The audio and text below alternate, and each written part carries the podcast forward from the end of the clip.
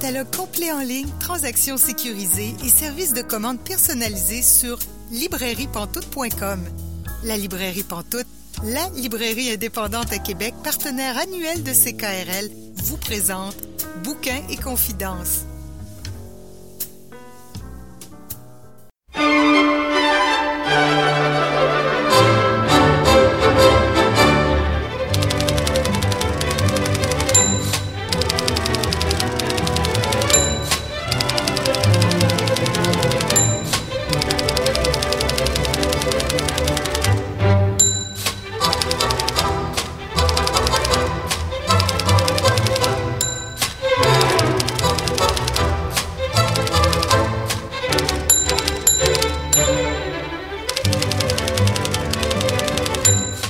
Bonjour et bienvenue à Bouquin Confidence. Julie Collin au micro pour vous accompagner pour les 90 prochaines minutes. Bouquin Confidence, c'est votre rendez-vous littéraire sur les ondes de CKRL. Cette semaine, notre invité est Louis-Carl Picard. Si oui, je m'entretiens avec lui en deuxième partie d'émission. Aussi, notre chroniqueuse euh, Catherine Côté est de retour. Euh, il était temps, hein? ça faisait longtemps qu'on l'attendait à nouveau. Donc, Catherine Côté qui est de retour pour nous parler de deux livres. Donc, ça va être un peu plus tard euh, dans l'émission. Aussi, nos chroniqueurs Célia Chalfoun et Pascal Roux nous présentent une autrice de science-fiction incontournable et même, on pourrait dire, une autrice incontournable, point. donc, vraiment une grande qu'ils nous présentent plus tard aujourd'hui. Mais tout d'abord, je vous fais un suivi par rapport à deux actualités.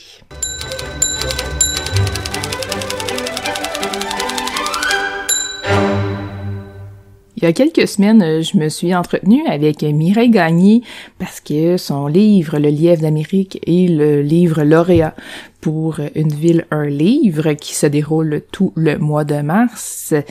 Quand euh, je l'ai reçu à l'émission il y a quelques semaines pour la féliciter pour parler aussi euh, de cette euh, initiative de la ville de Québec.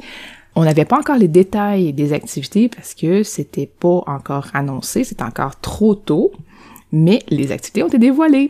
Donc maintenant, on peut aller sur unevilleunlivre.ca et euh, voir les activités qui sont offertes pendant le mois de mars. Je vous rappelle que c'est une initiative qui est quand même assez récente. Hein? Il y a trois éditions, fait il y a deux ans, mais trois éditions. C'était Marie-Renée Lavoie qui avait remporté une ville, un livre. C'était pour le livre Les chars meurent aussi. L'an dernier, c'était Francis Desharnais avec La Petite Russie. L'an dernier, évidemment, avec euh, la pandémie qui s'est accélérée, euh, les choses ont changé. Euh, les activités qui avaient été dévoilées ont dû être modifiées. Mais là, cette année, pour Mireille Gagné, forcément, on le sait qu'on est en pandémie, hein, ça fait un an. Donc, les activités sont prévues en fonction de la pandémie. Une des choses que vous pouvez voir pendant ce mois de mars qui est consacré au lièvre d'Amérique de Mireille Gagné, c'est une capsule qui a été réalisé sur Mireille Gagné et sur son livre, Le Lièvre d'Amérique, mais aussi sur les sujets qui sont abordés dans ce livre-là. Vous pouvez voir cette capsule à partir du 3 mars sur le site web unevilleunlivre.ca. Puis, je vous le dis, ça va revenir souvent à unevilleunlivre.ca. Donc, disons que c'est l'adresse à consulter absolument. Sinon aussi, il va y avoir des jeux et des quiz qui vont se dérouler soit sur le site web, hein, je vous rappelle que c'est unevilleunlivre.ca, ou euh, encore, ça pourrait être sur la page Instagram d'une ville, un livre. Donc, il y a différentes dates, différentes activités qui sont offertes et dans tous les cas, on peut peut-être gagner des prix. Donc, euh, ça peut être un, petit plus pour participer. Évidemment, euh, puisqu'on est tous invités à lire le roman de Mireille Gagné, ben il y a des cercles de lecture. Hein. On n'a pas vraiment le choix, c'est un incontournable. Donc, il y en a deux qui sont prévus euh, par euh, Zoom. Euh, il y en a un qui va être le mercredi 17 mars à 14h et le second va être à 19h. on peut s'inscrire dès aujourd'hui sur le site web. Devinez c'est quoi l'adresse? unevilleunlivre.ca. Donc, vous pouvez vous inscrire dès maintenant. Et si on passe en zone orange, si, si, si, si, si, il pourrait y avoir une troisième rencontre qui, pouvait, qui pourrait se dérouler à la Maison de la littérature le 20 mars à 14h. Mais ça, c'est si, si, si, si, si. durer ce grand mois de mars consacré au lièvre d'Amérique, il va y avoir un entretien qui va être réalisé par Valérie Forgue avec Mireille Gagne, évidemment. Ça va être en direct sur euh, la page Facebook de la Maison de la littérature. Ça va être dimanche le 28 mars à 14h. Et si, si, si, si, si, encore une fois, on passe en zone orange, il pourrait avoir un public, euh, quand même assez restreint, mais il pourrait avoir un public à la Maison de la littérature. Et dans tous les cas, ça serait aussi diffusé sur la page Facebook de la Maison de la littérature. Pour plus d'informations, je vous rappelle l'adresse, juste au cas où, c'est une ville, un livre.ca pour avoir toutes les informations sur le lièvre d'Amérique de Mireille Gagné. L'autre actualité dont euh, j'ai envie de vous parler, c'est euh, les rendez-vous du premier roman. Vous savez que Pascal Roux et moi participons à un club de lecture qui est affilié au rendez-vous du premier roman. On vous a présenté plusieurs livres qu'on a lus. Euh, on n'a pas terminé d'ailleurs, il nous en reste quatre à vous présenter, mais on, on va faire ça bientôt. Donc, on vous présente les, différents livres qu'on a lus, on vous donne nos impressions et tout ça. Donc, on participe à un événement, dans un club de lecture qui s'inscrit dans quelque chose de beaucoup plus grand que ça. Et on avait huit livres québécois et huit livres étrangers à lire. Euh, ça, c'est dans la théorie, hein, parce que dans la pratique, nous, on a lu les huit livres québécois, mais on a lu seulement quatre livres étrangers, faute de temps. Donc, euh, c'est comme ça qu'on a fait dans le club euh, dans lequel je participe qui est aussi celui de Pascal Roux, évidemment. Et en fin de semaine, dans le cadre du Salon du livre de l'Outaouais, on a dévoilé les finalistes. Donc, on est parti de 8 par catégorie à 3 par catégorie. Donc, je vous dévoile c'est quoi les trois finalistes pour chacune des catégories. Pour la, sélection euh, hors Canada, on parle de Dans les geôles de Sibérie de Johan Barbero chez Stock, Rosa Dolorosa de Caroline Dorca Fenech chez La Martinière et La cuillère de Danny Héricourt chez Liana Lévy. Nous, au club, on a seulement lu le dernier. Donc, c'est à se demander si on a lu les bons livres. Mais ça, de toute façon, j'ai l'intention de lire éventuellement. Je pourrais vous en reparler. Pour la sélection euh, québécoise, on parle de Les phalanges de Virginie de Champlain chez La Peuplade, Ténèbres de Paul Cavzac chez La Peuplade et Méconnaissable de Valérie Jessica Laporte chez Léo Expression. Donc, euh, surveillez ça, c'est euh, sur euh, premierroman.ca pour avoir les informations sur les différents livres.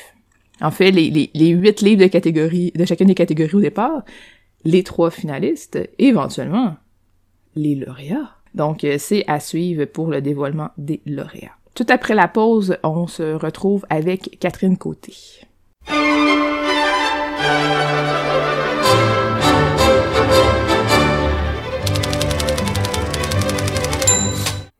Vous êtes bien à Bouquin Confidence, Julie Collin au micro, et là, je rejoins notre chroniqueuse Catherine Côté. Bonjour Catherine. Allô Julie? Cette semaine, tu nous parles de deux livres très différents, mais c'est deux livres que tu as vraiment appréciés. Oui, euh, beaucoup, beaucoup aimé. Oui, j'étais allée dans deux styles vraiment. Je, je, t'avoue que le deuxième, c'est, je te reparlerai, c'est un petit plaisir coupable. Mais euh, d'abord, Bourgondi, que ça fait ça faisait longtemps que je voulais le lire, que j'en avais entendu parler. Fait que c'est enfin fait. Euh, Bourgondi qui a été écrit par Mélanie Michaud.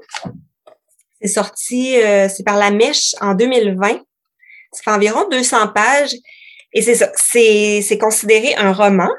Et puis, bon, c'est l'histoire d'une petite fille qui grandit à Bourgogne, c'est pour Petite Bourgogne à Montréal, Little Burgundy, mais qui est appelé comme tout le monde l'appelle là-bas Bourgogne. Et c'est un quartier qui est quand même il y a beaucoup de pauvreté, c'est assez difficile, il y a de la violence et tout ça. Et là, quand on commence, la petite fille, ben, elle s'appelle Mélanie. Les images sont très fortes et très, fait que j'ai, j'ai comme eu un doute. C'est un roman, mais j'ai j'ai fait des recherches et effectivement, c'est très inspiré de sa vie. Elle le dit elle-même. Euh, c'est très, très. En fait, ce qui est arrivé, ce qu'elle dit, c'est que quand, à la naissance de son, son premier enfant, son garçon, elle s'est comme à un moment donné rendu compte du clash entre l'éducation qu'elle avait reçue et où elle avait grandi par rapport à celui que son fils recevait. Puis elle a dit, ça m'a amené plein de flashbacks. Puis elle a dit, quand j'avais des flashbacks, je les écrivais. Puis je mettais ça dans un cahier. Puis à un moment donné, j'ai eu assez de matériel pour que ça puisse éventuellement faire un livre. c'est comme ça qu'elle a commis un premier jet. Puis euh, c'est l'histoire de la petite Mélanie qui grandit à Burgundy. C'est tout écrit en très petits chapitres, mais qui sont extrêmement punchés parce qu'elle est vraiment allée chercher un langage populaire, mais très coloré. Tu sais, il y a des sacres, il y a des. Puis j'ai vu que l'autrice, elle était, elle a étudié à l'école de, de l'humour. Et c'est, c'est plein d'humour, mais c'est de l'humour très noir. Des fois, tu as envie de rire, mais des fois, tu as plutôt envie de grincer des dents. Puis, c'est moi, à la limite, euh, il y a des chapitres que j'avais envie de dire sont, sont un peu trash. Peut-être là, pour donner juste un peu le ton du livre, comment ça commence. Euh, dans le premier paragraphe, elle commence en disant, ben, j'écris ici la vie que je veux effacer. C'est un peu ironique, mais l'ironie, c'est ce qu'on invente pour ne pas affronter une situation avec acuité et qu'on utilise avec le sarcasme pour éviter d'admettre nos imperfections et nos erreurs. Je voudrais effacer la laideur de mon existence, mais c'est là, au centre de tout, comme un gros nez au milieu d'une face. Fait ça, ouais, ça part assez, euh, c'est assez punché, c'est tout au long, c'est comme ça. Et donc la petite Mélanie, il y a son grand frère qui est là, qui est pas le plus présent. Il y a un petit frère éventuellement qui arrive. Là, il y a quelques chapitres où la mère est enceinte, puis vers la fin, un petit frère. Mais c'est surtout sa mère et son père, et je dirais surtout son père. Te donner un petit peu une idée de, de sa famille, sa mère, elle l'a décrit et dit, même si elle n'avait pas d'emploi, elle était toujours en sueur et à bout de souffle. Elle découpait des coupons dans les circulaires, préparait des repas déficients, roulait des scènes et des cigarettes, criait après nous autres et nettoyait tout le temps. Des fois, elle priait en sanglotant, d'autres fois, elle s'assoyait pour regarder le vide intensément, mais au moins, ma mère était là, physiquement, quelque part près de nous, puis ça, c'était cool. Et là, le père, le père qui est un personnage euh, qui, est vraiment très, très présent tout au long du, du livre, et où Mélanie a une relation très complexe avec son père. Elle, souvent, elle va dire qu'elle l'aime pas, qu'elle le déteste, qu'elle veut pas être comme lui, mais il est vraiment partout dans le livre. Fait son père, moi, je trouvais ça drôle. Elle dit, j'ai jamais vraiment su ce qu'il faisait. Quelquefois, il peinturait le dessous des tables en noir ou quelque chose de même. Fait qu'on comprend qu'il faisait du travail au noir. Il, a été sur le bien-être social. Il a fraternisé avec la pègre, comme elle dit, ou à un moment donné, on, on comprend qu'il est dans les Hells Angels. Et comme je disais, ben là, elle grandit dans un quartier où il y a de la pauvreté, il y a beaucoup de violence, autant physique que psychologique. Et c'est assez intéressant parce qu'elle a beaucoup de réflexions sur la position de la femme. Elle, très vite, là, dans, dans plusieurs chapitres, juste parce qu'elle a un vagin, ben, elle se rend compte que soit il y a des choses qui sont pas accessibles pour elle, il y a des positions où elle doit se camper. Il y en a dans les critiques que je voyais qui parlaient de que ça serait peut-être un éveil féministe de, de Mélanie, c'est un peu ça qui, qui se retrouverait dans le livre. C'est vrai, possiblement. Elle a aussi, euh, par, par, son père, il y, a, il y a plein de revues de porno dans la maison, il y a des films porno et tout ça.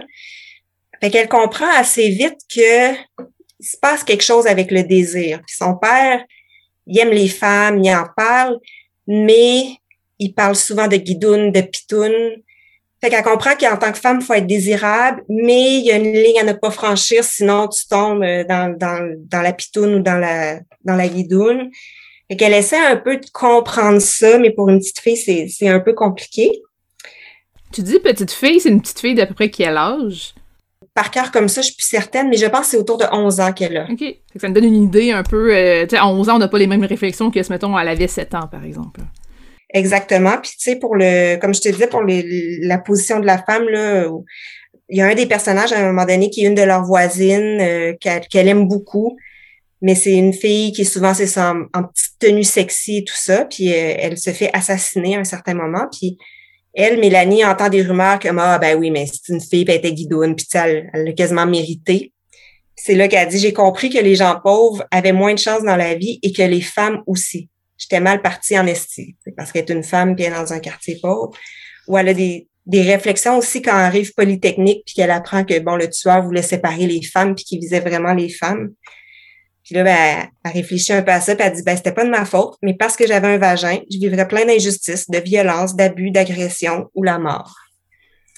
Fait qu'il y a, il y a vraiment une réflexion par rapport à ça qu'on voit qui se développe je dirais qu'un autre thème aussi qui est abordé, qui est intéressant, c'est un peu celui de l'ascension sociale ou, ou, l'héritage ou le bagage qu'on garde de notre histoire, de notre enfance.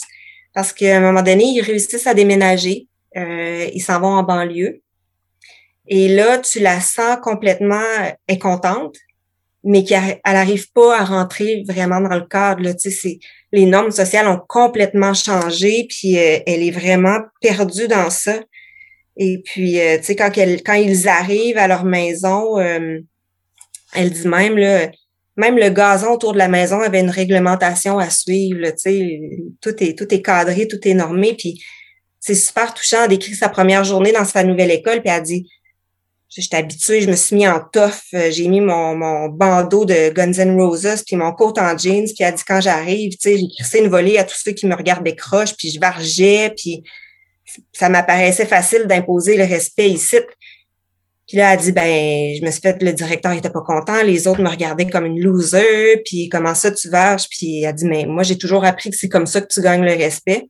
Elle a dit, j'étais passée de fille assez cool en ville à grosse niaiseuse en banlieue je trouvais ça tellement touchant. Tu sais, qui, oui, qui essaye vraiment de, de, de, rentrer dans le cadre, puis qui est habituée avec ses normes à elle, puis qui ça fonctionne pas. Puis ça, ça va la suivre tout le long. Euh, tu sais, elle va grandir en banlieue, puis beaucoup de difficultés à, à s'intégrer, tout ça. Fait que c'est un bagage qui va rester vraiment longtemps. Donc voilà, j'en dirai pas plus. C'est vraiment un très, très beau livre. Comme je disais, très punché. Euh, que je recommande chaudement. Beaucoup, beaucoup d'émotions, des très, très belles phrases qui, c'est ça, qui, qui touchent beaucoup. Puis ça se lit assez bien, là. C'est pas très, pas très, très long. Ouais, ça, tu dis à peu près 200 pages. Ouais, exactement. Tu nous rappelles le titre, s'il te plaît? Oui, Bourgondi de Mélanie Michaud à la mèche. Parfait, merci. Et ton deuxième qui est complètement différent? Oui. c'est ça je, je, suis allée vraiment dans un plaisir coupable. Je, je suis une fan finie de Jean Leloup. En fait, j'ai été une grande, grande fan de Jean Leloup. Il a été très, très présent tout au long de mon adolescence. Je me rappelle, tu sais, c'est au festival d'été qui était venu en, 98, je crois, puis j'étais là, puis j'étais vendeuse de macarons. Dans le temps, ça coûtait 5 piastres. J'avais un petit, on m'avait donné un petit tablier, j'avais les macarons, puis j'étais dans la rue, puis tu vendais les macarons. J'étais à l'enregistrement des fourmis. En tout cas, bon, une vraie fan. Et quand j'ai vu qu'un essai sortait sur Jean Leloup et son œuvre, euh, moi je l'ai commandé. Là. Je me suis pas posé de questions, c'était certain, certain. Là. Il est tellement flyé que je me suis dit, il y a quelqu'un qui a eu le courage de s'attaquer à cette œuvre-là. Pour information, bon, c'est Jean Leloup, le principe de l'amigale, et c'est écrit par Nadia Murray, à l'instant même la collection Trajectoire. Et c'est sorti aussi, je pense, en, en 2020. Et c'est un essai. Puis je l'ai commandé. Puis là, j'ai comme eu peur. Je, ne l'ai pas lu pendant longtemps. Puis je pense que c'est toi, Julie, euh, il y a quelques semaines, qui m'a dit Est-ce que tu as commencé à lire? C'est-tu bon? Tu m'as posé des questions. Je l'avais même pas lu.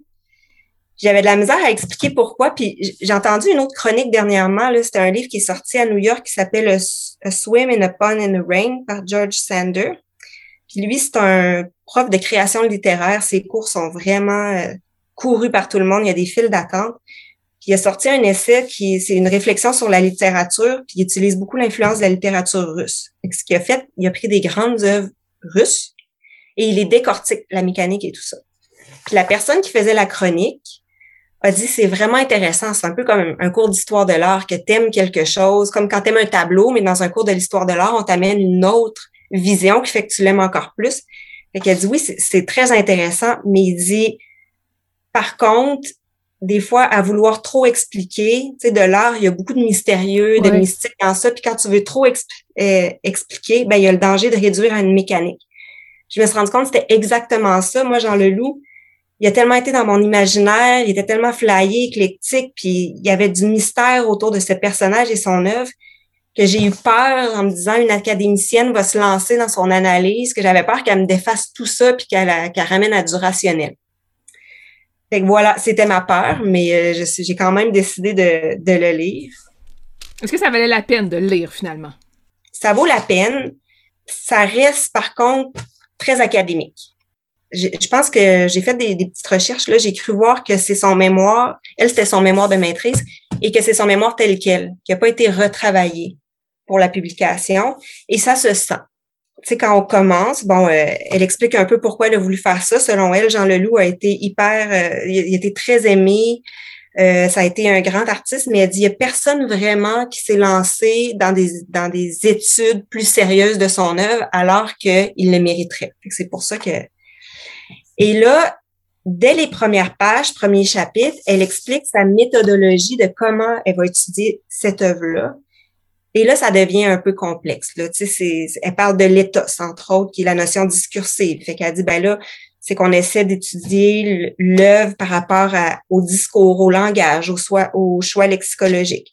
Ensuite, il faut ajouter une dimension, il faut étudier la posture, qui là est la, les considérations plus textuelles, il faut aller plus large. Puis là, c'est l'œuvre, la présentation de soi. Euh, après ça, il a dit faut ajouter la persona, puis là, il y a toute l'iconographie aussi qui rentre là-dedans. Fait que c'est un petit, je trouvais que c'était un petit peu ardu au début. Par contre, ce qui aide, c'est que même si, même si on n'a pas tout compris et que ça reste un peu complexe, chaque chapitre va reprendre un de ses disques. Et à chaque chapitre, quand elle va l'analyser, elle nous prend vraiment par la main, puis elle les réexplique ces, théories-là, puis comment elle a fait l'analyse. Puis bon, là, elle commence avec euh, un petit peu le contexte euh, au Québec pendant la sortie de cet album-là, puis quand elle regarde la pochette et tout ça, fait qu'elle elle nous le réexplique bien mais ça reste que c'est académique. Ce qui est intéressant, par contre, cette méthodologie-là est peut-être complexe, mais chacun des albums, son analyse, elle va le résumer en une figure. Fait que chaque album, elle va donner une figure euh, qui caractérise un peu le, personnage euh, dans cet album-là. Fait que c'est un beau résumé. Moi, j'ai, ça m'a beaucoup aidé à, à comprendre. Et c'est vraiment intéressant parce que là, elle a décidé de suivre le cycle des albums dans un ordre chronologique, fait qu'elle repasse chaque album, elle fait son analyse. Et ce qui ressort de ça, c'est, c'est, pas pour rien le principe de l'amigale, puis Jean Leloup lui-même euh, l'a utilisé, l'amigale. Là. L'amigale, c'est une, c'est une araignée qui mue tout le temps, tout le temps, tout le temps.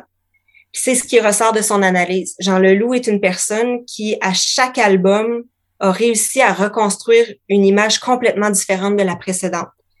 Puis l'amygale, quand elle n'est pas capable de s'extirper d'une de, ses mues, ben elle meurt. Puis là, ben, quand on commence, bon, l'album le, Menteur, c'est l'imposteur. Puis ensuite, il y a l'album euh, L'amour est sans pitié, qui là va être l'insolent et tout ça. Il se fait tout, il se crée tout le temps un personnage. Quand il va arriver à la vallée des réputations, il prend vraiment une figure, il devient vraiment dans l'authenticité. C'est un album où il y a même une chanson que, selon elle, c'est un peu des, des regrets qui exprime. Puis c'est très folk avec euh, la guitare, euh, puis il y a le thème du voyage. Et après cet album-là, c'est là qu'il y a, c'est là qu'il a mis en scène son suicide avec la migale jaune et avec son. Et, euh, et elle dit, ben c'est très très logique, c'est très cohérent son œuvre. Il a toujours toujours mué. Puis là, à l'album La Vallée des Réputations, il est dans l'authenticité. Tu peux plus vraiment muer de la personne que tu es vraiment. Fait que c'était, c'est un cycle. C'est le principe de l'amigale. C'était vraiment très cohérent dans, dans, le, processus de Jean Leloup. Fait que de ce que j'ai lu, elle, son mémoire s'arrêtait là. C'était ce cycle-là avec l'amigale. Là, après, Jean Leloup est revenu avec quelques albums. Elle va les explorer aussi. Elle va expliquer un peu comment ça s'inscrit dans cette logique-là quand même. Fait que oui, je, moi, j'ai aimé le lire. je le recommande là, pour les gens qui aiment Jean Leloup parce qu'elle a fait tellement une grande recherche. C'est plein de citations, il y a beaucoup d'anecdotes. Euh, fait que ça, c'est intéressant quand vraiment on aime le, on aime le personnage, quand on aime l'artiste. Mais ça, ça reste euh, quelque chose de très, ça reste une œuvre qui est assez académique. Oui, puis qui est assez niché finalement. Euh, c'est pas une œuvre pour découvrir Jean Leloup, c'est une œuvre plus pour les gens qui connaissent déjà puis qui l'apprécient. Tout à fait, tout à fait, tout à fait. Oui. Oui, oui, en tout cas, qui l'apprécient au moins un minimum, là. C'est sûr qu'on n'a pas besoin d'être des grands fans nécessairement comme toi, j'imagine, mais au moins d'avoir une bonne connaissance puis une bonne appréciation euh, de l'artiste. Oui, tout à fait. Parce que c'est ça, c'est ouais, très étudié, puis ça rentre euh, puis elle, va vraiment en profondeur dans son étude, fait qu'effectivement, euh, c'est très niché, oui. Hmm. Tu nous rappelles le titre, s'il te plaît? Jean Leloup, le principe de l'amigale de Nadia Murray, à l'instant même, la collection Trajectoire. Merci beaucoup, Catherine. Ben, merci à toi.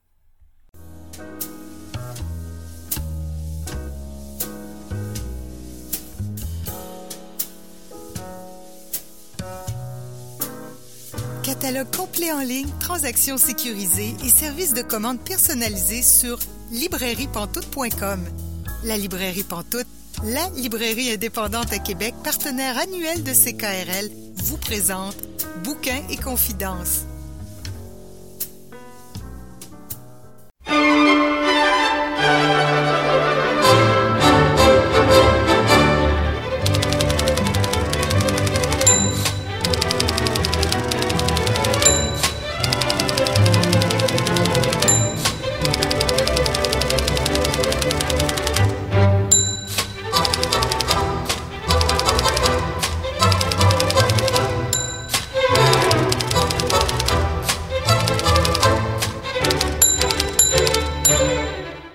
Êtes bien à Bouquin Confidence, Julie Collin au micro, et là, je rejoins notre invité de la semaine, Louis-Carl Picard. Si oui, bonjour Louis-Carl. Bonjour Julie. Cette semaine, on va parler avec toi euh, de ton œuvre au niveau littéraire. Euh, c'est sûr qu'on pourrait glisser quand même un mot rapidement sur le fait que tu es le directeur de Quayatonk, mais je veux pas trop qu'on embarque là-dedans. Je veux vraiment qu'on parle de toi, ton œuvre, parce que de façon générale, c'est plutôt toi qui mets les autres de l'avant, et là, cette fois-ci, je veux vraiment qu'on te mette toi de l'avant. Si j'ai bien compris, euh, l'écriture est arrivée dans ta vie à cause de Jean Sioui, ça se peut-tu? Oui, en bonne partie. en fait, je suis retourné à l'écriture euh, et j'en ai fait euh, une carrière euh, grâce à Jean Oui, Oui, je pense qu'on peut dire ça. C'est lui qui a ouvert, disons, la, voie dans le sens que moi, j'écrivais beaucoup quand même au secondaire. Je m'amusais à créer des univers fantastiques. J'étais quelqu'un, un adolescent qui, qui, lisait beaucoup, beaucoup dans la science-fiction et dans le, le, fantasy. Et, mais à un moment donné, dans mon parcours, particulièrement au cégep à l'université, j'ai arrêté de lire, euh, à part de la bande dessinée, parce que évidemment, je lisais beaucoup pour, l'université. Et, j'ai arrêté d'écrire aussi, disons, pour le plaisir, puis d'écrire de la fiction. Et c'est vraiment, j'en suis oui, euh, en 2002 ou en 2003, alors que en 2003, probablement, j'étais euh, agent de développement culturel au, au, défunt Centre culturel de Wandake. Et Jean avait publié son premier livre quelques années auparavant, Le pas de l'Indien, au lieu de et il était venu me voir euh, en tant qu'agent culturel pour me demander. Il était venu avec l'idée de ce cercle d'écriture de Wendake. Bon, moi, en tant que fonctionnaire, ben, j'ai embarqué dans l'idée. Je trouvais ça intéressant. C'était un peu, dans notre mandat. Et donc, j'ai mis ça en place avec lui. Et je devais venir ouvrir la porte le mercredi soir pour l'activité euh, à 7 heures et revenir à 9 heures pour, pour, pour rebarrer la porte derrière le groupe. Et j'ai choisi de rester au premier atelier. C'est Madame Sylvie Nicolas, d'ailleurs, qui était là pour animer ces ateliers-là. J'ai décidé de rester parce que c'était plus simple de rester que de partir et de revenir. J'ai redécouvert le plaisir d'écrire grâce à Jean et à Sylvie et euh, je me suis rappelé plus tard à quel point j'écrivais au, secondaire. Je me rappelle même à l'époque, j'avais représenté ma classe là, ou mon école euh, à un concours des jardins euh, qui avait un concours de nouvelles là, avec le Salon du livre de Québec. J'avais tout oublié, cet épisode-là, là, par ma, ma formation ma déformation professionnelle euh, étudiante. Et là, j'ai redécouvert le plaisir d'écrire grâce à Jean et à Sylvie. Dans le fond, ta première publication, c'est euh, de la littérature jeunesse? Yawin et la forêt des têtes coupées, effectivement, en 2005, mon premier, euh, mon premier volume euh, qui a d'ailleurs euh, été finaliste pour le prix du Salon du mm-hmm. livre de Québec, Ville de Québec, l'année suivante, en, en, 2006. c'est un livre que, que, que j'aime encore beaucoup, je te dirais, parce que ça l'alliait à la fois la mythologie Wendat, l'ensemble de la cosmogonie Wendat qui m'anime et que, je crois important de, transmettre euh, aux jeunes et moins jeunes, particulièrement les gens de ma nation, mais aussi euh, au monde entier. Et euh, ça liait ça avec ben, cette idée de, de quête là, dans un monde un peu fantastique. Comme je vous dis, moi, c'est un peu mes, mes, racines au sens de ce que je lisais au secondaire. Là. Donc, euh, j'alliais ces deux choses-là ensemble. Et donc, j'ai eu l'occasion de, d'y jeter un coup d'œil, d'y retourner il n'y a pas si longtemps. Et puis, je trouve qu'il se tient encore très bien. Je suis encore très fier de ce mm-hmm. livre-là, euh, même si ça date de, de, de, plus de 15 ans. Là, je trouve que ça, ça, ça, ça, a bien vieilli. Je suis content. Est-ce qu'il y avait une intention aussi de transmettre à tes enfants, peut-être, certains euh, savoirs en écrivant la littérature jeunesse? Oui, ben c'est évident. D'ailleurs, euh, c'est ma dédicace, c'est pour mon, mon fils, mon, mon, premier fils, mon seul fils à l'époque, Arunia Deka. Donc, euh, c'est vraiment, euh, ce livre-là lui était dédié. Il ben, faut savoir, pour moi, c'était pas tant un livre jeunesse. Là. Pour moi, c'est un livre grand public, mais que les jeunes peuvent lire. Et oui, il y avait définitivement cet aspect-là de, de, de, donner à, à, ma descendance, mais aussi à mes enfants au sens très large des enfants, de, de la communauté, mes amis. Et puis, j'étais assez fier que ce livre-là servi pendant pratiquement dix ans à l'école euh, primaire de Wandake, euh, l'école Ben, à l'époque, c'était Tutaï, mais c'est la même école. Euh, le prof de sixième année l'a utilisé pendant une dizaine d'années pour enseigner tant le français, évidemment, la lecture, compréhension de la lecture, mais aussi les valeurs et, la cosmogonie Wendat. Donc, c'était comme une pierre deux coups, mais même s'il n'a pas été pensé de façon pédagogique, il y a eu des applications pédagogiques mm-hmm. réelles et un impact réel. Euh, pendant ces dix années-là, il y a bien des jeunes qui sont passés et euh, une fois adultes, j'ai eu l'occasion de, de, rejaser avec eux ils s'en rappelaient toujours. Tu sais, je pense que c'est quand même une œuvre qui a marqué euh, plusieurs personnes de la communauté et en ce sens-là, ben, ça fait chaud au cœur, tu sais, quand on se rend compte que ce que j'ai fait tout seul sur le coin de ma table de cuisine de nuit souvent, c'est, ça l'a servi à quelque chose, ça l'a redonné au mien, ben, c'est sûr que c'est, ça fait chaud au cœur. Est-ce qu'il y a un projet peut-être de réédition de ce livre-là? Oui, il y a un projet de réédition. En fait, ça, ce que je peux dire, c'est que les auditeurs doivent être au courant. Le Loup de Gouttière a quand même été racheté euh, il y a plusieurs années par Michel Brûlé. C'est devenu Cornac. Et les éditions Cornac ont fermé euh, l'année dernière, il y a deux ans,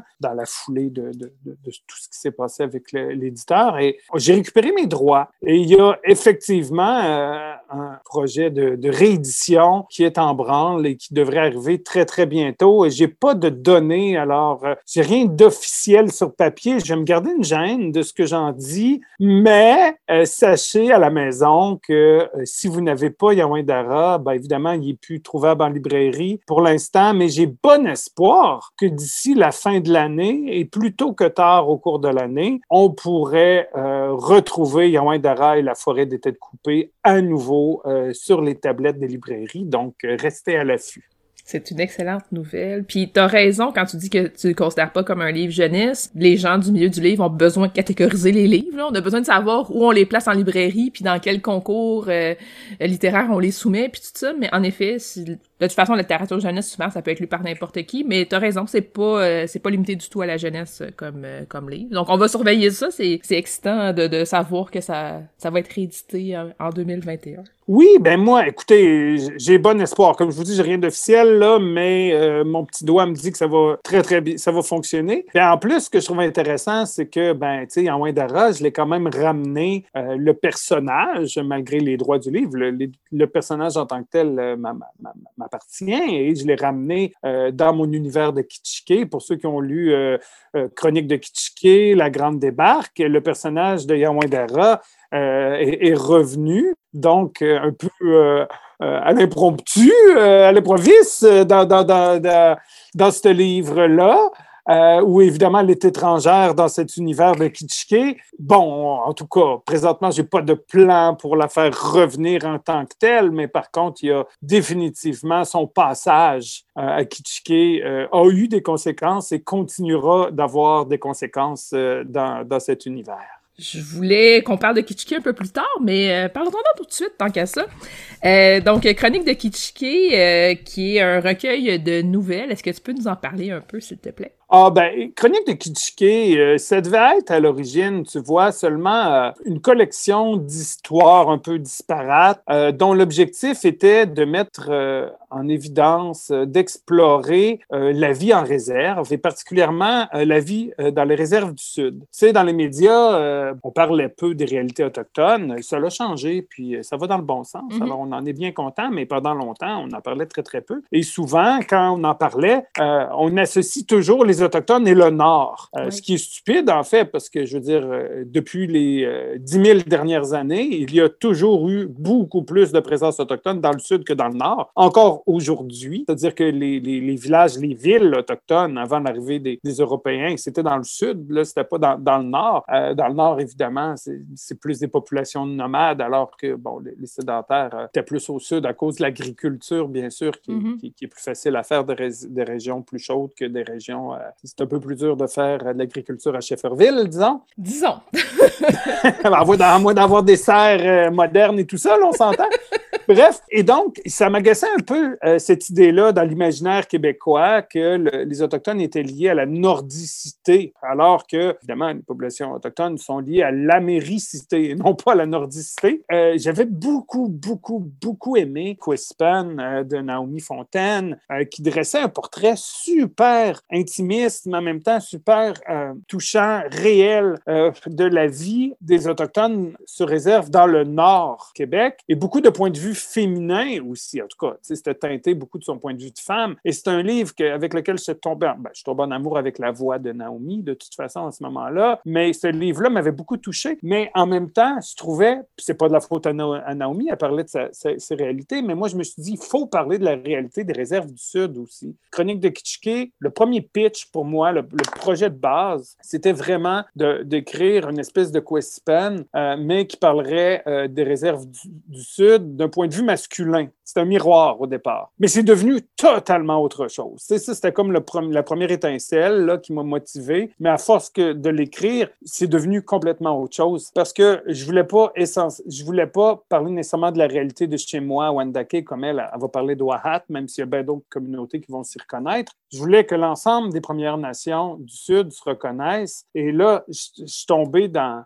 une voie un peu plus sarcastique, un peu plus euh, euh, humoristique. Et je me suis dit, voilà, à place, je vais prendre l'ensemble des histoires, les légendes urbaines qu'on entend sur les différentes communautés, mais par les Autochtones eux-mêmes, pas ce que les Québécois disent de nous, là, mais ce que nous, on entend à l'interne, sais, dans les différentes communautés du Sud et même dans certaines du Nord, y a des histoires que j'ai récupérées d'ailleurs. Mais évidemment, ben, l'idée, c'est pas de pointer le doigt, c'est pas de dire ça, c'est réel, c'est arrivé. Ce que je voulais, c'est que les gens se disent Ah, ça me fait penser à telle histoire qu'on a entendu dire chez nous. sais, moi, je dis pas c'est vrai. Je te dis c'est comme ça qu'on C'est comme ça que les gens se sentent dans les réserves du Sud. C'est que c'est genre d'imaginaire aussi qu'on entend. Donc, c'est une espèce d'essentialisation que j'ai fait de, melting pot de toutes les légendes urbaines des réserves du Sud et du Nord aussi du Québec, parce que justement, Naomi, en jasant avec elle, à un moment donné, euh, avait l'impression que, que, c'était dans le Nord.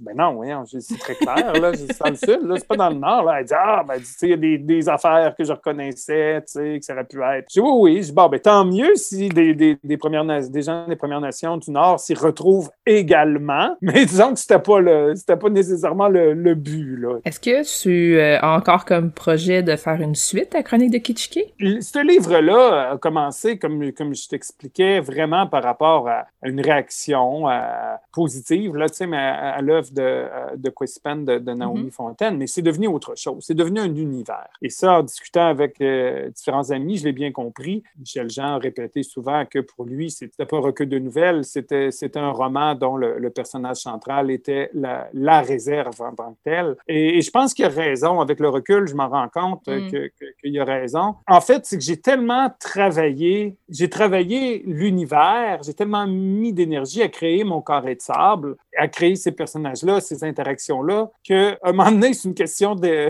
comment je dirais, de productivité.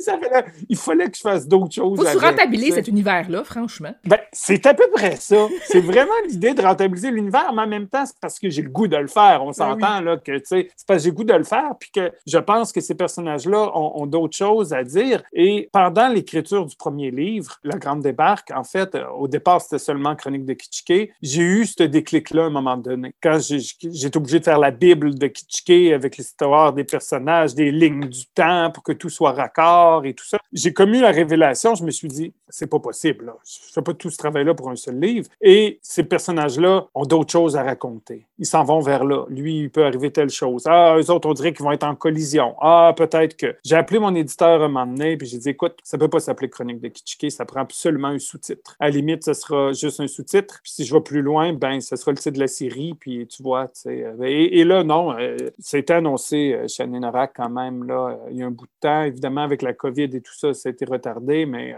oh, oui, le second tome. bon, là, je ne sais plus comment l'appeler pendant longtemps. Le titre de travail, c'est Black Pipe Power, chronique de Kitschke Black Pipe Power. J'ai eu des discussions cette semaine avec la direction littéraire de Shannon Norak, puis oh, c'est en discussion. Le titre final est, toujours en discussion, mais il y a définitivement une suite. En fait, je peux confirmer qu'il y, a, un paquet de satellites alentour de, de cet univers-là, de, projets satellites autour de Kitschke. D'une part, bien sûr, euh, Black Pipe Power, comme je vous dis, un deuxième tome où on retrouve plusieurs des personnages euh, du, du premier tome, mais aussi beaucoup des personnages secondaires du premier tome qui deviennent des personnages personnages, euh, disons, euh, les personnages principaux, les principaux protagonistes. Alors, on change le regard un peu, quoique Lydia euh, Yaskawish et Pierre Wabush continuent d'avoir un rôle important parce qu'à quelque part, ça demeure en, bonne partie leur histoire.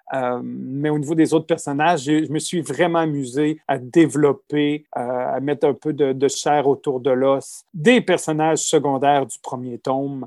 Alors, euh, des filles du dépanneur, entre autres, euh, auxquelles euh, Lydia fait référence dans le premier tome, mais qui sont, qui sont pas là vraiment, mais bon, qui passent au dépanneur, ou parlent d'eux, mais on ne les voit pas directement. Alors là, il y aura un emphase particulier sur le second tome. Je pense que ça, je peux l'annoncer. Ouais, je vais l'annoncer en primeur à tes, à tes, auditeurs, ma chère. C'est que dans le deuxième tome de Kitschke, j'ai vraiment, vraiment pris un axe davantage au tourne autour des, filles du dépanneur. Donc, je trouvais une réalité, une réalité euh, intéressante, je trouve, dans les, dans, les, dans les petits villages et sur réserve, euh, les jeunes femmes qui travaillent au dépanneur, parce que bon, il n'y a pas tant d'employeurs que ça dans les réserves. Alors, les dépanneurs peuvent être un, endroit qui fournit de l'emploi, jeunes femmes qui sont à l'étude euh, ou jeunes mères, etc. Donc, c'est un peu l'axe que j'ai pris mais en même temps, euh, il y aura euh, beaucoup de retournements de situation. Je vous dirais que le deuxième tome est un peu plus linéaire au sens que dans le premier tome, tu peux facilement lire les nouvelles de façon un peu aléatoire, sauf celle euh, La Grande Débarque qui doit être lue à la fin, là, tu sais, mm-hmm. dans celui-là, je, vous dirais qu'on est beaucoup plus proche du roman choral que du recueil de nouvelles. Le temps file, Louis-Carl, j'aimerais ça discuter avec toi de poésie. parce que t'en as fait paraître euh, au, fil des années. Euh, je mettrai le focus sur ton plus récent, euh, qui est Les visages de la Terre. Est-ce que tu peux nous en parler, s'il te plaît? Les visages de la Terre, ben, je pense que L'ensemble de mes recueils ont, quelque chose de, très personnel, hein, c'est de la poésie. mais celui-là, j'ai fait un choix de. J'avais beaucoup de choses qui me hantaient c'est commencé avec évidemment le deuil de ma grand-mère. Euh, j'étais très proche de ma grand-mère, c'est vraiment, ma deuxième mère, là. Euh, euh, donc, j'étais très proche, j'ai resté, j'ai demeuré longtemps avec mes grands-parents. Mon grand-père travaillait tout le temps, mais bon, donc j'étais plutôt avec ma, ma grand-mère. J'avais une très belle relation avec ma grand-mère et euh, bon, sa perte a été difficile. Euh, le deuil a été long à faire et je pense que Le visage de la terre m'a permis de faire le deuil en fait, hein, en écrivant. Puis depuis que je suis jeune, de toute façon, les arts ont toujours été un exutoire, là, que ce soit le dessin ou l'écriture. Euh, ça a toujours été pour moi une forme privilégiée là, pour, euh, pour me libérer de, de, tout ce que je vivais. Et donc, avant tout, c'est un livre, ça a commencé du moins par être un livre sur le deuil euh, qui est la première partie du recueil. Et évidemment, ben, euh, en, pensant au deuil, en pensant à ce que ma grand-mère m'a laissé, puis en pensant au cycle aussi, bon, parce que euh, les visages, dans la première partie du livre, j'associe l'image de la grand-mère, Ashutaha, avec, avec grand-mère lune dans les traditions Wendat. Donc, c'est une série de poèmes où je parle tout simplement à la lune, comme à tous les soirs. Je m'adresse à la grand-mère, à, grand-mère lune, qui, symbolise ma, ma propre grand-mère. Et dans la deuxième partie, ben, j'aborde de façon plus directe le cycle et c'est vraiment basé sur le cycle rituel, euh, le calendrier rituel Wendat. Euh, c'est quelque chose que je me suis toujours gardé une gêne d'aborder euh, dans mes ouvrages parce que pour moi, c'est quelque chose de très personnel, mon travail au niveau de la revitalisation des traditions rituelles Wendat. C'est quelque chose de privé, c'est quelque chose qui relève de la communauté. C'est pas nécessairement mon, mon, visage public. Je souhaite pas que ce mm-hmm. soit mon, mon, visage public, mais en même temps, j'ai des gens dans la communauté, des gens à Maison Qui me disait, Louis-Carl, ce serait important quand même, que tu fasses un peu des enseignements par rapport à ça pour que ça reste, pour les gens de la communauté, un peu comme j'avais publié le mythe Wanda de la création, là, euh, il y a une dizaine d'années. C'est avant tout, on l'avait publié pour les gens de la communauté, mais bon, c'est accessible à tout le monde. Euh, alors, un, peu de la même façon, moins inciter euh, à m'ouvrir un petit peu plus dans mes œuvres littéraires, puis à parler davantage plus de ça pour laisser un leg. Et vu que c'était vraiment cette thématique-là du leg euh, qui était dans la, transmission, qui était dans les visages de la Terre, ben, puis en même temps, ça me permettait d'aborder évidemment la question du cycle. Hein, donc, c'était le cycle de la Lune, mais là, on arrivait au cycle des cérémonies. Mais en même temps, de cet éternel présent-là, parce que le cycle, c'est ça aussi un cycle. C'est de savoir que tu t'inscris dans un présent qui est un peu un présent continuel, tu vois, parce qu'il mhm. revient. Et dans la troisième partie, ben, un peu plus, encore tout aussi émotive, euh, je me suis posé la question qu'est-ce que je veux laisser derrière, en fait, à mes enfants, euh, à mes deux garçons, mais aussi à mes neveux, à mes nièces. Tous les jeunes, disons, Wendat, les jeunes sont élevés à Maison Longue, donc dans la tradition euh, spirituelle Wendat. Qu'est-ce que je veux leur léguer? Et au sens large, ben, évidemment, l'ensemble des, des, enfants de, de, de ma nation. Donc, c'est un peu le, le, le processus, disons, la démarche que, que j'ai eue à travers ce recueil. Il y a des poèmes qui sont en Wendat, qui ne sont pas traduits en français. Comment tu as eu l'idée d'insérer des textes en Wendat et comment tu as eu l'idée aussi de ne pas les traduire? Ben écoutez, c'est sûr qu'il y a plusieurs réalités euh, qui sont très dures à traduire. Hein, en premier lieu, euh, donc pour moi c'est important que quand on parle de plusieurs éléments, euh, les termes Wendat doivent être là parce qu'il n'y a pas d'équivalent ou il y a il y a quelque chose qui, est perdu dans la, traduction. Donc, il y a des, des, des, noms, des éléments que je voulais en one date. Donc, beaucoup de poèmes en français. La majorité des poèmes, évidemment, mm-hmm. la très grande majorité sont en français, mais plusieurs ont des, des noms, des mots one date à l'intérieur. Puis, je pense que dans ce cas-là, le contexte permet relativement facilement d'identifier de, de, quoi on parle ou les dessins, hein, parce qu'il est illustré aussi. Par contre, pour d'autres poèmes, comme tu le disais, sont uniquement en one date. J'en ai une douzaine, je pense, dans le recueil. Euh, la plupart assez courts dans la première partie. Je trouvais ça intéressant euh, pour différentes raisons. Euh, disons, mes poèmes plus courts en date dans la première partie du recueil, c'est vraiment une question de créer un rythme aussi entre le français et le date. Le français où le rythme est très long, où je, je, déglutine une série de mots parce que je suis en détresse et je parle à la lune, alors qu'en date, c'est beaucoup plus posé. Les mots sont beaucoup plus longs, mais il y en a beaucoup moins. Les poèmes sont plus courts. Je trouvais que ça faisait un rythme, un temps contre temps. Bon, dans les autres parties, j'ai des poèmes en one date aussi uniquement, mais qui sont, qui sont plus longs. Bien évidemment, moi, je, je, m'implique dans la revitalisation de la langue date depuis, depuis que j'ai 16 ans. C'est pas d'hier. Je prends des cours, puis on écrivait des pétitions. Hein. je vais avoir 18 ans, 16 ans, 17 ans, je sais pas. En tout cas, là, dans, mm dans l'adolescence, euh, ce, qu'on dit adolescent, ouais, c'est ça.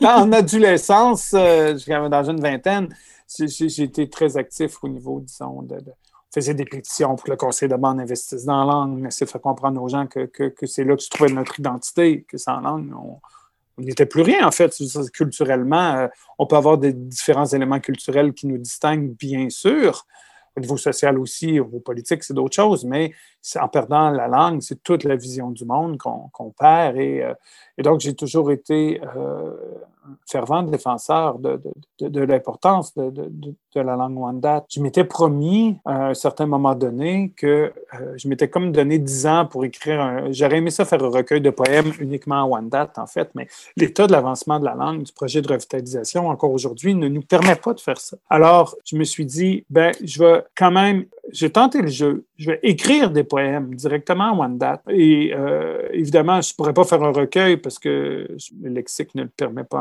Mais euh, il y a beaucoup de choses que je peux faire. Alors, j'aurai tout simplement des poèmes en date au travers et d'autres en français, c'est tout. Et pour la traduction, ben non. Pour un paquet de raisons. Moi, je crois peu.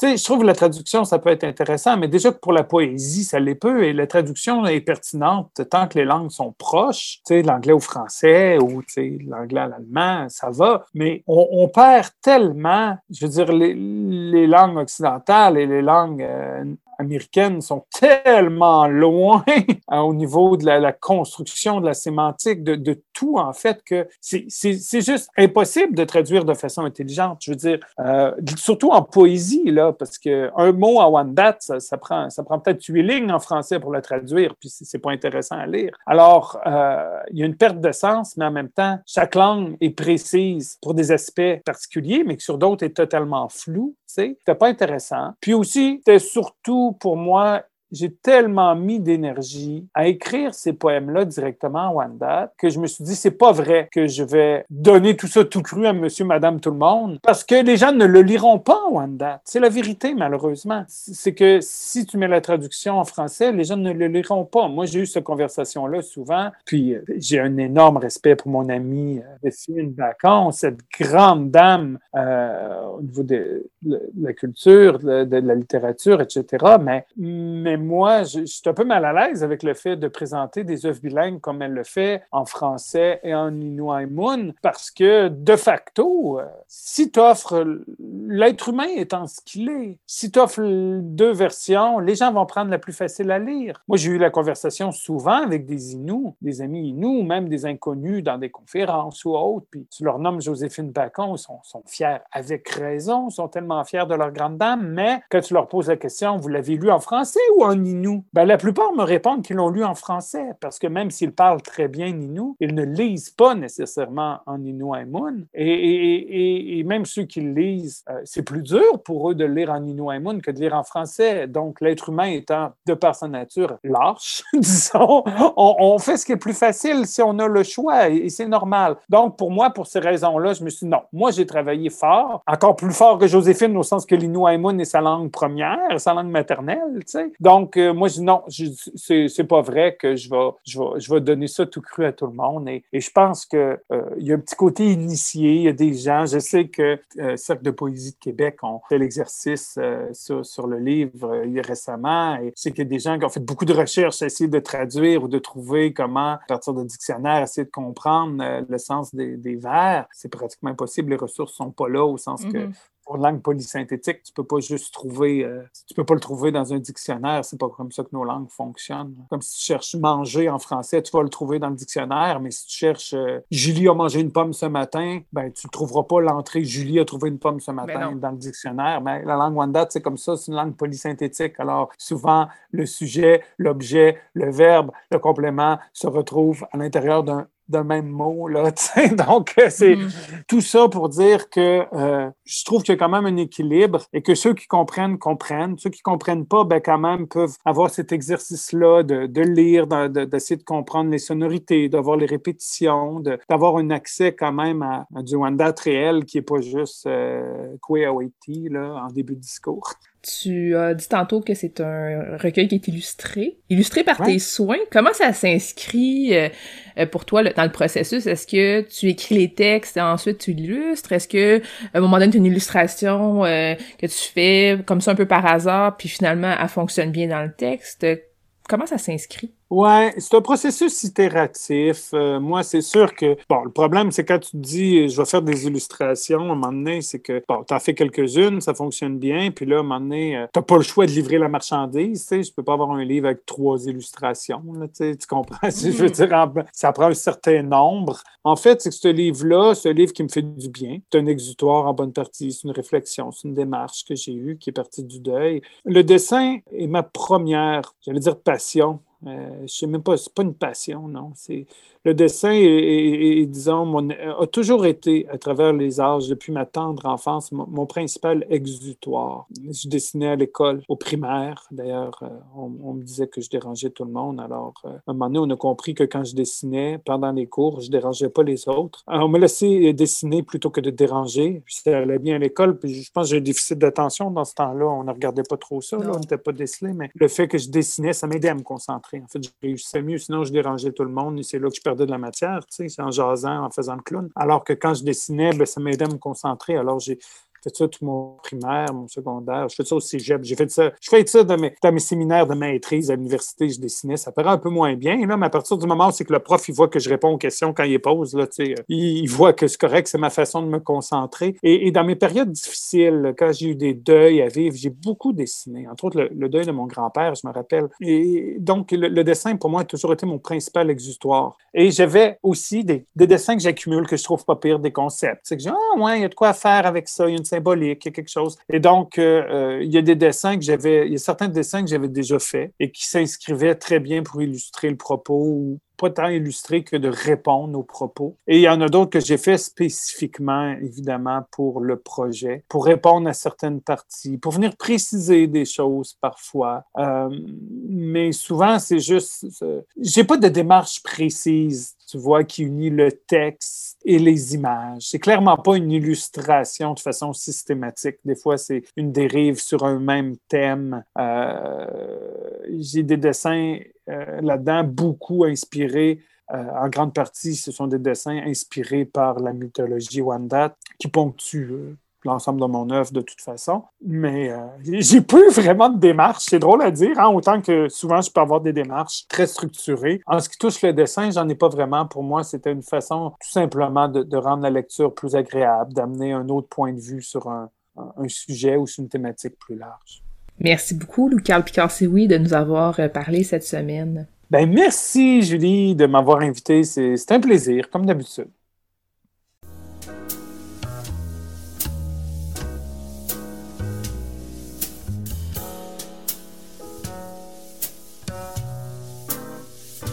Complet en ligne, transactions sécurisées et services de commande personnalisés sur librairiepantoute.com. La librairie Pantoute la librairie indépendante à Québec, partenaire annuel de CKRL, vous présente Bouquins et confidences.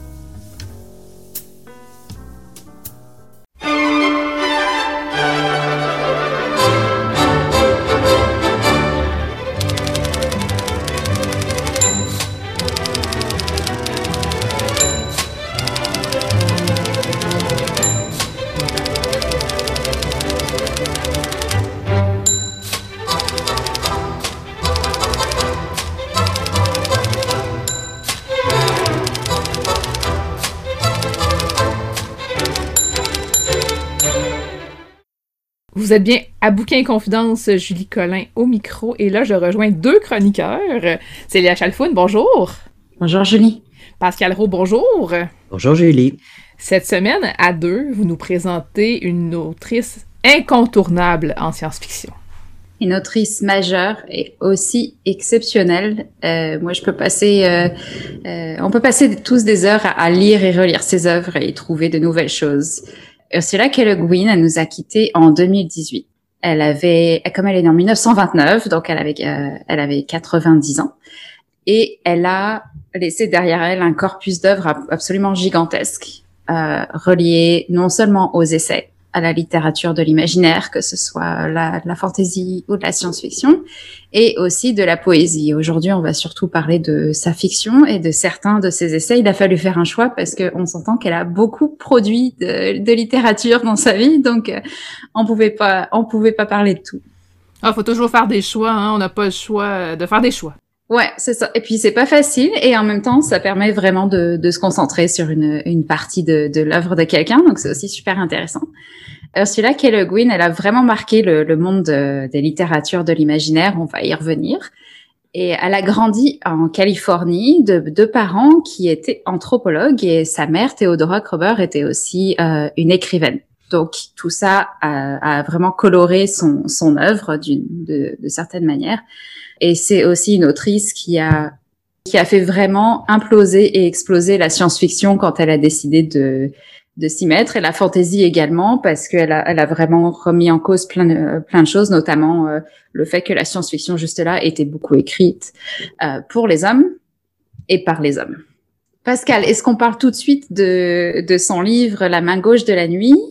Donc, euh, La main gauche de la nuit, euh, qui est considéré comme un de ses romans majeurs. C'est de la science-fiction, ça se passe sur une planète complètement inventée dans une galaxie avec une fédération qui s'appelle l'écumène. Et donc, ça met en scène euh, Jen Lee, qui euh, est un envoyé de l'écumène et qui est envoyé sur Géten, c'est le nom de la planète, pour proposer une alliance avec les Géténiens pour euh, donc s'allier à la fédération. Donc c'est une évidemment une alliance commerciale, culturelle, etc., etc.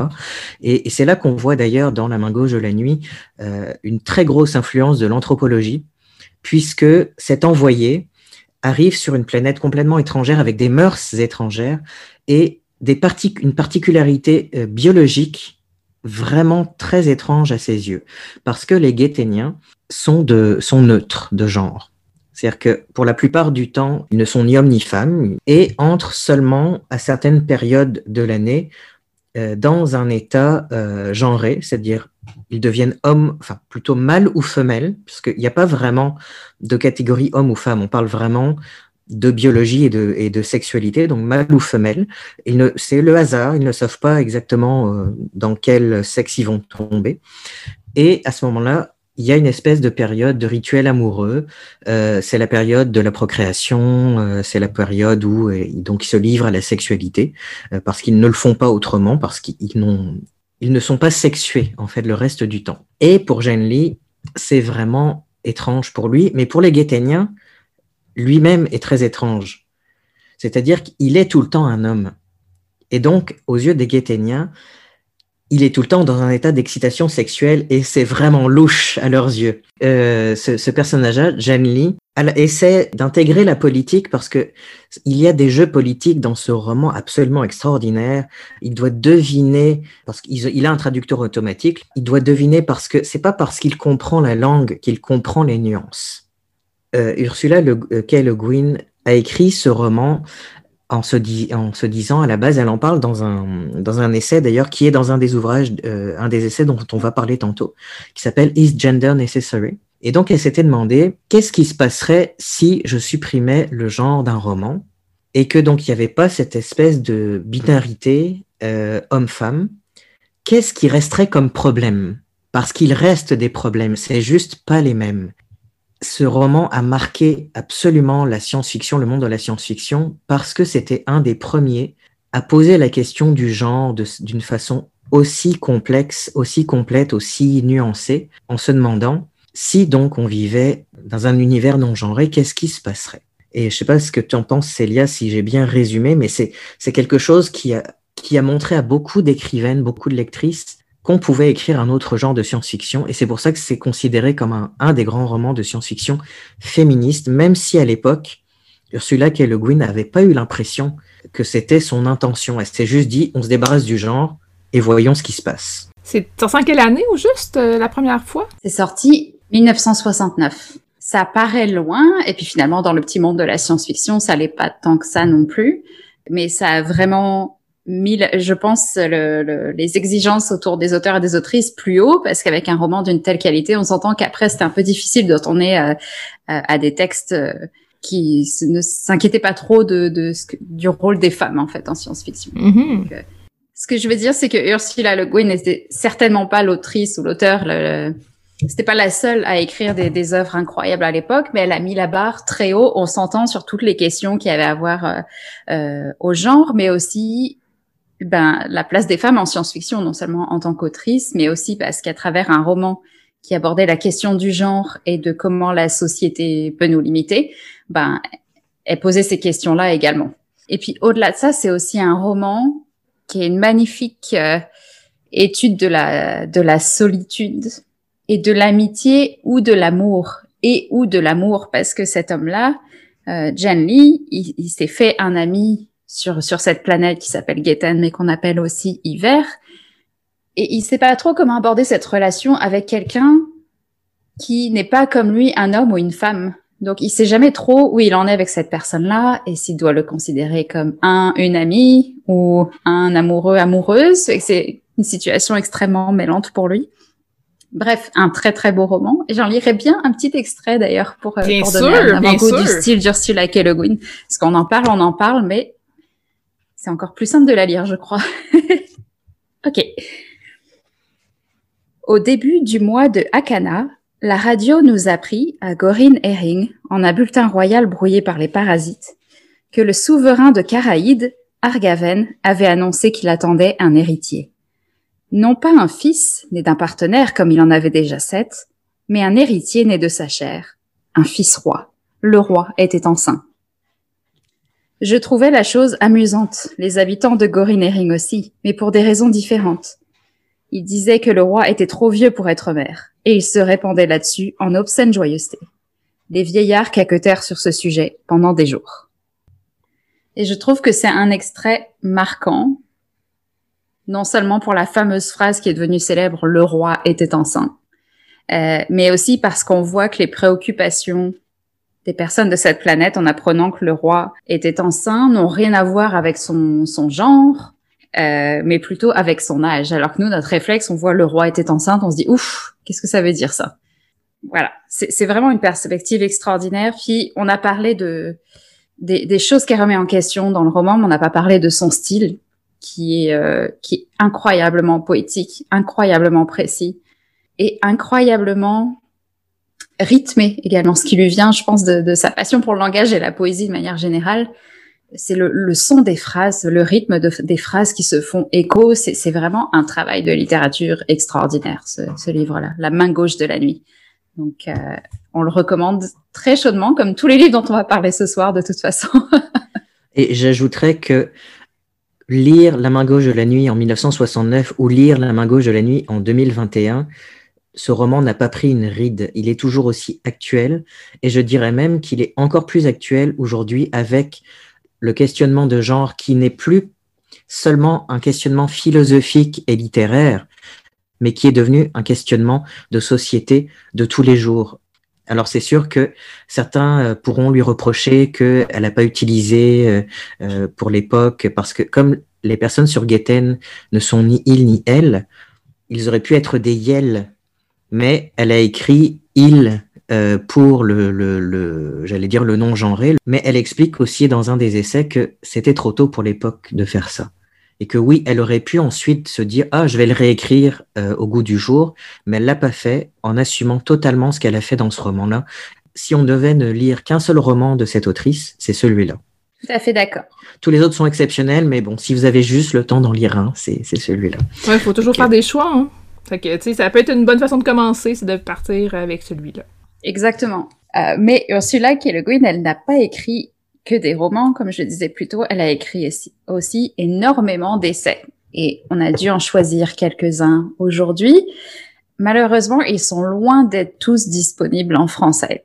Donc, on en a lu également en anglais parce qu'on voulait pas passer à côté de, de ce volet de son œuvre. Donc, on a lu un essai qui s'appelle No Time to Spare, euh, on en a lu un autre qui s'appelle Conversations on Writing. Et enfin, on en a lu un dernier qui a été traduit en français et qui s'appelle Le langage de la nuit. Et maintenant, je me demande par où on va commencer. bah, on pourrait commencer par le langage de la nuit qui reprend euh, certains des thèmes vraiment très chers euh, justement à Ursula Le Guin, dont par exemple un essai très important euh, qu'elle a écrit qui s'appelle Pourquoi les Américains ont-ils peur des dragons? Qui n'est pas vraiment une question de pourquoi ils ont peur des dragons. Tout le monde a peur des dragons. Si jamais il y a un dragon dehors, courez. Ne restez pas là. Tout le monde a peur des dragons. C'est plutôt euh, un essai qui parle de pourquoi, en tant qu'adultes, les Américains, et probablement une bonne partie du reste de l'Occident, mais elle, est partie des Américains parce que c'est ce qu'elle connaissait, pourquoi les Américains, une fois rendus adultes, ont peur de l'imaginaire? Pourquoi est-ce qu'ils refusent l'imaginaire? Pourquoi ils, disent c'est quelque chose pour les enfants, la science-fiction, c'est juste quand on est des adolescents. Après ça, il faut grandir. Et donc, elle pose la question dans cet essai pourquoi ils en ont peur? Et aussi est-ce qu'on peut vraiment grandir, devenir adulte si on repousse absolument la part d'imaginaire, d'imagination et euh, la capacité créatrice euh, que tout enfant a et que on perd très souvent une fois devenu adulte.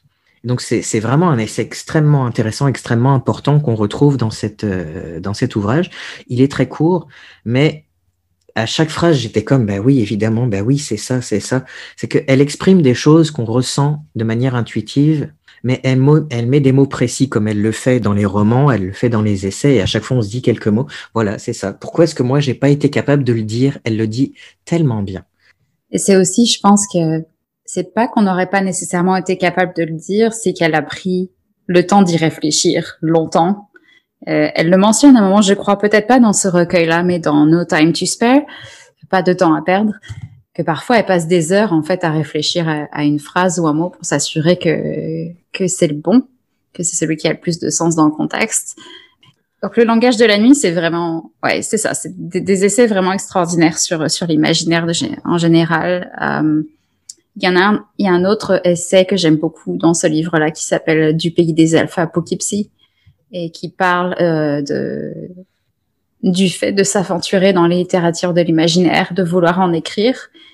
Donc voilà, c'est toute une réflexion sur ce que ce que ça prend d'écrire la littérature de l'imaginaire et ce que ça apporte également. Euh, mais No Time to Spare, euh, ça c'est un essai qui, euh, qui reprend des billets de son blog parce que tard dans sa carrière, elle a décidé de se mettre à bloguer. Et ça lui a vraiment apporté une manière différente d'aborder euh, d'aborder un nouveau volet euh, littéraire.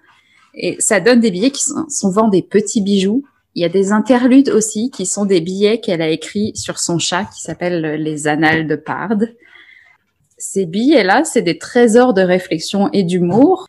Il me semble que c'est un petit trésor aussi parce que ça permet de découvrir une personnalité. Je veux dire, sa personnalité. Euh, et puis son style aussi, parce qu'il est toujours aussi précis puis euh, puis extraordinaire. Et c'est pareil dans Conversations on Writing, l'autre essai qu'on a lu, donc Conversation sur l'écriture. Là, c'est sous forme d'une discussion avec euh, avec un animateur de radio qui s'appelle euh, David Neyman.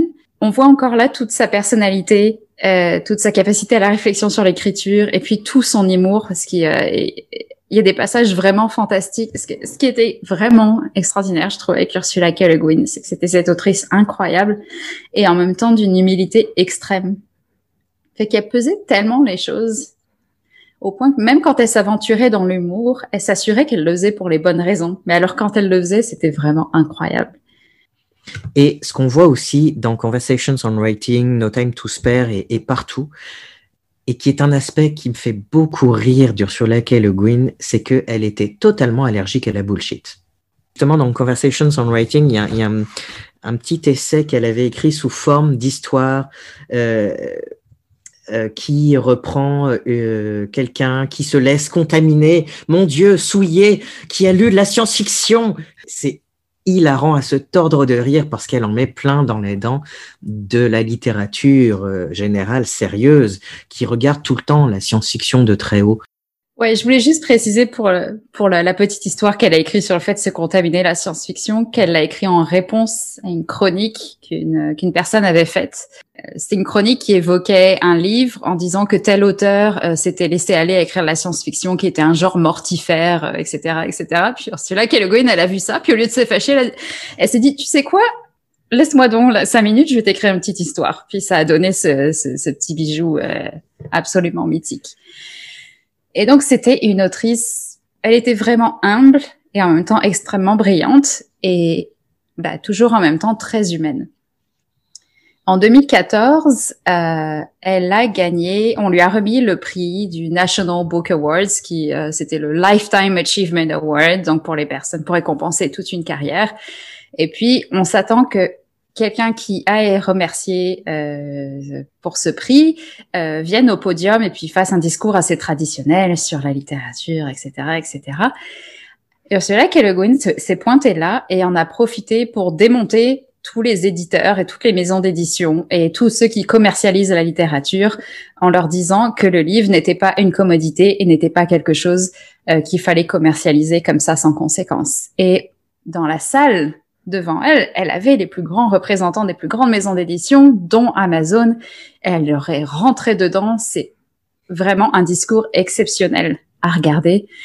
Et on voit ça, on se dit, mon Dieu, quel courage il faut pour faire ce discours comme ça. Et effectivement, il en faut du courage parce qu'elle a expliqué plus tard qu'elle était morte de peur avant de, donner son discours. C'est ça le courage, hein, c'est avoir peur puis quand même faire les choses. Et c'est vraiment devenu une vidéo légendaire, ce discours-là. Je me disais aussi, pour conclure, on pourrait peut-être parler du documentaire qui est sorti sur Ursula. Oui. Également. Oui. Euh, pour les personnes qui euh, aimeraient bien la découvrir, mais veulent aussi la découvrir autrement, on a proposé des romans, on a proposé des essais, mais il y a aussi un documentaire extraordinaire qui est sorti euh, qui s'appelle Words of Ursula K. Le Guin, les mondes d'Ursula K. Le Guin. Et si vous êtes abonné à une bibliothèque, euh, la plupart des bibliothèques, dont la BANQ, proposent gratuitement un accès à une plateforme qui s'appelle Canopy, qui regorge de films indépendants et de documentaires. Et Words of Ursula K. Le Guin est sur Canopy. Donc c'est foncé. Et c'est vraiment un documentaire très très beau qui revient sur euh, sur son œuvre, sur sa délicatesse. Euh, il y a des euh, il y a des portions sur sa famille, sur sur sa carrière.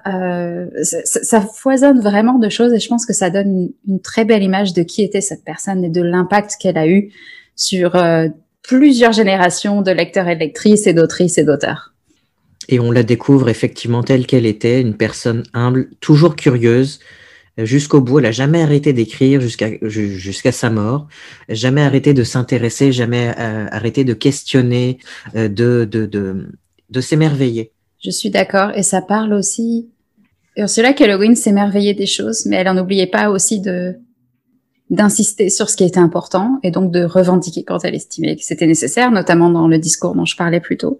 Euh, mais je crois que c'est dans le livre No Time to Spare et aussi dans le documentaire qu'elle parle du fait que Maintenant, à notre époque, quand on parle de la nature, on peut plus parler de la nature sans être politique, puisqu'on est en train de détruire la nature autour de nous. Donc, dans ces essais, on, quand elle parle de nature, on voit souvent son émerveillement, mais aussi son amertume ou ce, sa recherche d'espoir ou de, de solution en fait pour euh, pour faire quelque chose pour euh, pour sauvegarder cette nature là qui s'effondre. Euh, voilà, je voulais pas finir sur une note une note aussi sombre, mais je pense c'est aussi important dans son œuvre euh, ce côté qui, euh, je pense pas que revendicateur est le mot, mais euh, engagé, c'est ça, avec avec délicatesse, mais avec une force extraordinaire aussi. Je vais rappeler les titres dont on a parlé. La main gauche de la nuit, qui est son roman majeur de science-fiction, qui est disponible en français au livre de poche. Ensuite, ses essais Conversations on Writing, qui a été publié en anglais aux éditions Teen House Books, qui est un, recueil de conversations avec euh, David Neyman. No Time to Spare, publié chez euh, Octon Mifflin Harcourt. Et euh, Le langage de la nuit, essai sur la science-fiction et la fantasy aux éditions Aux Forges de Vulcain. Mais j'aimerais préciser quelque chose sur cet ouvrage-là c'est que bon, il est extrêmement difficile à trouver en anglais. Euh, il date des années 70, ça a été ensuite réédité dans les années 80 et il y a eu une dernière publication dans les années 90, mais il est épuisé partout. J'ai dû euh, commander d'occasion sur internet pour l'avoir et quand je l'ai eu en main, je me suis aperçu que la traduction en français ne contenait que les parties 1 et 2. Il y a combien de parties? 5. Il manque les parties 3, 4, 5. Et quand je m'en suis étonné sur les réseaux sociaux, l'éditeur a tout simplement répondu on n'avait pas le budget pour tout traduire, mais maintenant qu'on a vu que ça fonctionnait, euh, ben, on va probablement le traduire au complet. Et c'est précisé nulle part hein, dans le, la version en français, euh, malheureusement que c'est juste une partie. Bon, ça reste quand même intéressant euh, d'avoir accès quand même aux parties 1 et 2, mais j'aurais bien aimé qu'il y ait un avertissement quelque part. Mais bref, attendons. Normalement, il devrait y avoir une version complète aux Forges de Vulcain. On l'espère, on croise les doigts. Et d'ailleurs, il y a également une très belle monographie qui sort cette année aux éditions ActuSF, euh, qui va être faite avec la contribution d'énormément de spécialistes d'Ursula K. Le Guin. Euh, j'ai participé au sociofinancement, j'ai très hâte de la voir, euh, Célia aussi, j'imagine. Oui, oui, j'ai participé très vite. La couverture est super belle. Et puis, dans, les contributrices, il y a entre autres Elisabeth von Arburg, qui euh, qu'on ne présente plus au Québec euh, quand il s'agit de littérature de l'imaginaire, mais qu'on pourra quand même présenter dans le futur, maintenant que j'y pense, et qui qui est très très même plus que familière avec l'œuvre d'Ursula K. Le Guin. C'est pour n'en nommer qu'une parmi toutes les personnes qui vont contribuer, mais je pense que ce sera vraiment un bel ouvrage. On va surveiller ça. Ben, merci beaucoup, euh, Pascal Rowe et Cilia Chelfoun, de nous avoir euh, présenté cette autrice euh, majeure dans le domaine de la science-fiction et dans le domaine de l'essai aussi, finalement. Hein. Merci. Merci, Julie. Merci, Julie.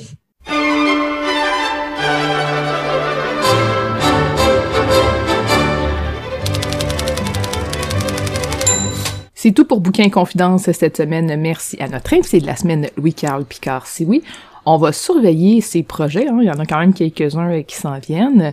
Et sinon, on a quand même plusieurs livres à se mettre sous la dent littéraire aussi. Merci à notre chroniqueuse Catherine Côté de nous présenter deux livres.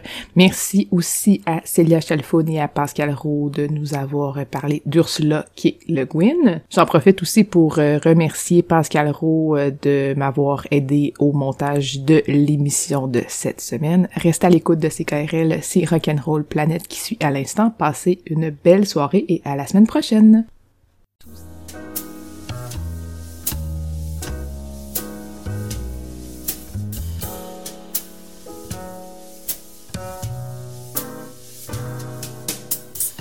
La librairie Pantoute, la librairie indépendante à Québec, partenaire annuel de CKRL, vous a présenté Bouquins et Confidences.